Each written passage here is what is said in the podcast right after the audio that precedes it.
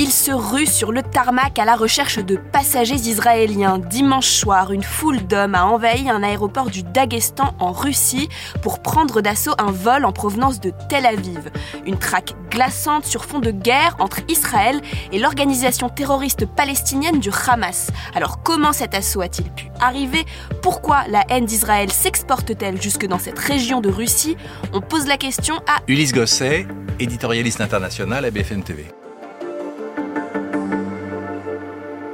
Eh bien, dimanche en fin d'après-midi, euh, plusieurs dizaines, peut-être même quelques centaines euh, de personnes ont pénétré de force dans l'aéroport de la ville en ayant été prévenus qu'un avion venant de Tel Aviv euh, avait atterri sur le tarmac et avec à l'intérieur entre guillemets, je cite, des Israéliens ou entre guillemets des Juifs. Et donc ces personnes ont pénétré de force d'abord dans l'aérogare, puis ensuite sont allés sur le tarmac et se sont rendus près de l'avion. Certains sont même montés sur l'aile de, l'appareil, qui est un, appareil qui arrivait effectivement de Tel Aviv, de la compagnie Red Wing, et qui était simplement en escale pour aller ensuite à Moscou.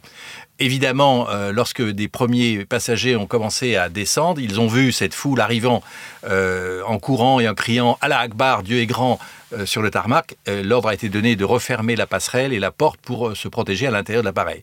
et il y a eu donc une foule autour de l'avion pendant plusieurs heures jusqu'à l'intervention des forces russes qui sont chargées de la sécurité du Daghestan, qui, rappelons-le, est une des républiques de la Fédération de Russie, république musulmane, petite république hein, du Caucase du Nord, euh, peuplée seulement de 3 millions d'habitants, mais à 95% des musulmans. L'objectif, c'était de s'en prendre aux juifs, et évidemment, on pense que tout cela est lié à ce qui se passe euh, au Proche-Orient et à Gaza en particulier. Et pourquoi cette région est particulièrement sensible à ce qu'il se passe actuellement au Proche-Orient? Le Caucase du Nord, euh, même faisant partie de la Fédération de Russie, c'est une région donc musulmane et parfois très radicale. Donc il y a dans ces républiques du Caucase, et en Tchétchénie en particulier, mais aussi au Daghestan, des mouvements euh, salafistes très radicaux qui jusqu'à présent étaient absolument surveillés euh, comme l'huile sur le feu par le régime euh, russe et par Poutine. Mais en réalité, le climat a complètement changé lorsque Poutine a changé son fusil d'épaule et lorsqu'il a décidé finalement de ne pas soutenir Israël euh,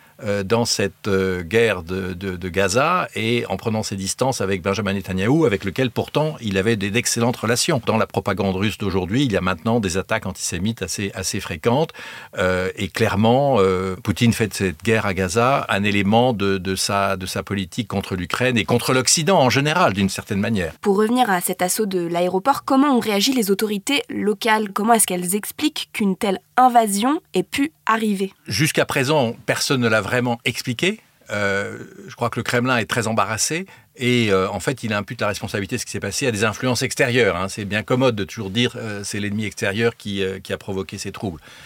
donc l'explication on la, on la, connaîtra plus tard, mais le fait même qu'il y ait eu à la fois l'envahissement de l'aéroport, la chasse aux citoyens israéliens et aux juifs est déjà, je dirais, d'une violence et d'une évidemment une situation totalement choquante et qui est euh, assez inquiétante. Euh, et d'ailleurs, euh, Israël a réagi, évidemment en condamnant, mais surtout en demandant à Moscou et à Vladimir Poutine d'assurer la sécurité de ses ressortissants en Russie. Merci d'avoir écouté la question info. Tous les jours, une nouvelle question et de nouvelles réponses. Vous pouvez retrouver ce podcast sur bfmtv.com et l'ensemble des plateformes d'écoute. À bientôt!